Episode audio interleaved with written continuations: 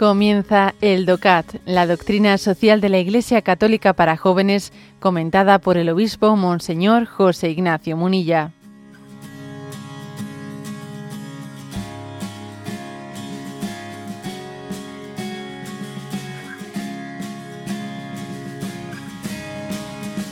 Punto 170. ¿Podemos llevar a cabo el reino de Dios mediante el progreso material?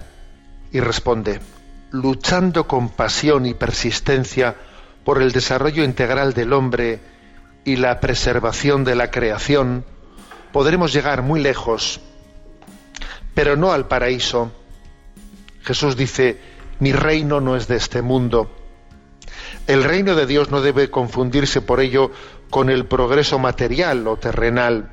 Aún así, el progreso económico, en cuanto puede contribuir a ordenar mejor la sociedad humana tiene gran importancia para el reino de Dios. Es una cita de Gaudium et Spes, eh, una de las constituciones del Concilio Vaticano II, el número 39. Bueno, como veis, la pregunta de este punto 170 es un poco como qué relación hay entre reino de Dios y progreso material o progreso social, ¿no? Entonces, ¿cuál es la respuesta que da? Que están, que están implicados, pero no se identifican. No se identifican. O sea, si, el reino de Dios se va haciendo presente, ese reino de Dios conlleva una justicia social. Pero esa, esa justicia social conlleva pues un, unos, pues un reparto de la riqueza, un progreso material. Y entonces, digamos, la instauración del reino de Dios sí implica, eh, implica un progreso material, ¿eh? social, pero no se identifica con ello, porque mira por dónde que la experiencia nos dice, ¿eh? pues que el progreso material también suele tener sus sus contravalores.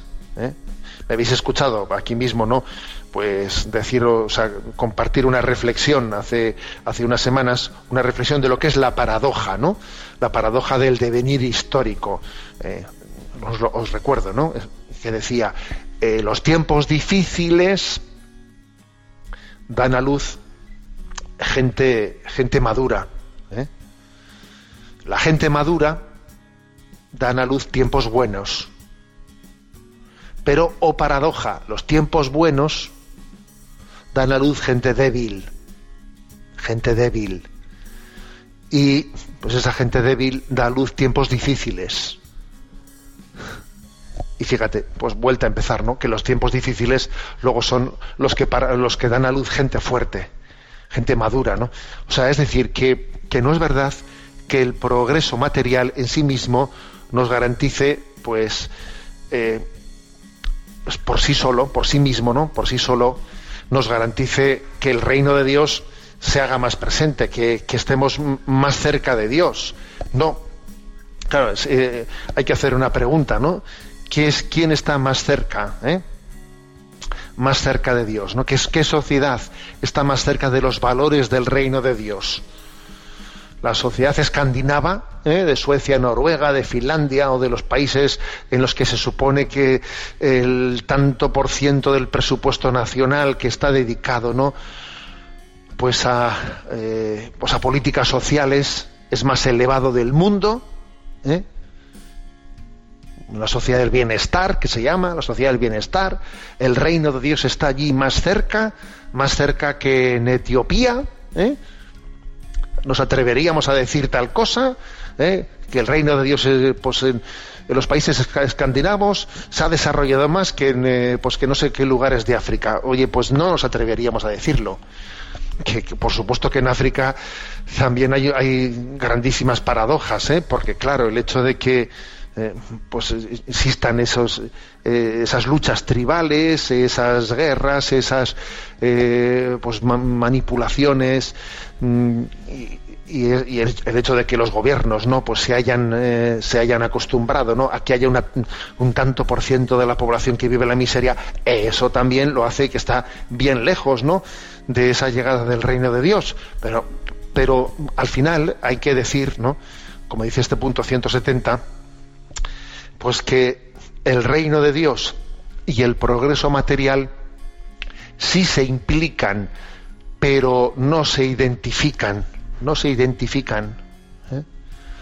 Porque es que al final el, reino de Dios no es de, no es de este mundo, no es de este mundo, es de otro mundo, y al final pues puede acontecer que el hombre gane el mundo entero y pierda su vida, pierda su alma, pierda la vida eterna. Puede acontecer ¿eh? que haya un hombre, pues, mm, por ejemplo, en esa concepción, digamos, un tanto masónica, ¿no?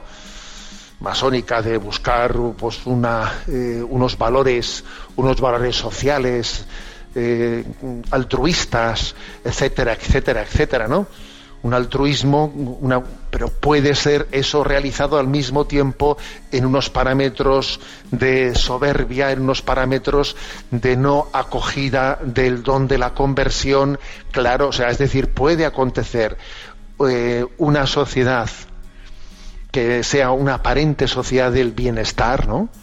altruista, etcétera, etcétera, pero que es, sin que los valores del reino, que suponen humildad, que suponen conversión, que suponen llegar a ver ¿no? el don de Dios presente en nuestra vida, la acogida del don de la fe, sí, que al mismo tiempo se está encerrando a tal cosa. ¿no? el, el bienestar material puede ir de la mano de, de la cerrazón al don de la gracia, puede ir de la mano. Pero si, sin embargo, digamos otra cosa, ¿no? La, la apertura al don de la gracia, la apertura a, la conversión, obviamente va a tener consecuencias también económicas y materiales. De lo contrario, esa conversión no ha sido verdadera. ¿eh? Si una conversión no llega a la cartera, no llega a la cartera o a la visa, ¿eh? podríamos decir, no es una conversión verdadera.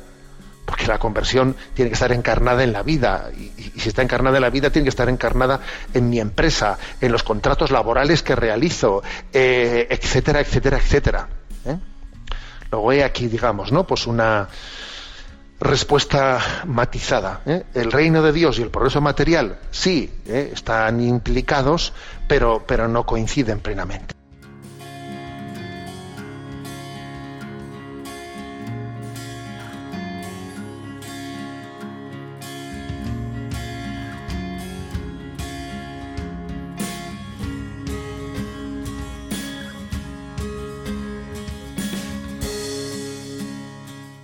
Has escuchado el DOCAT, la doctrina social de la Iglesia Católica para jóvenes, comentada por el obispo Monseñor José Ignacio Munilla. Encuentra todos los audios en radiomaria.es.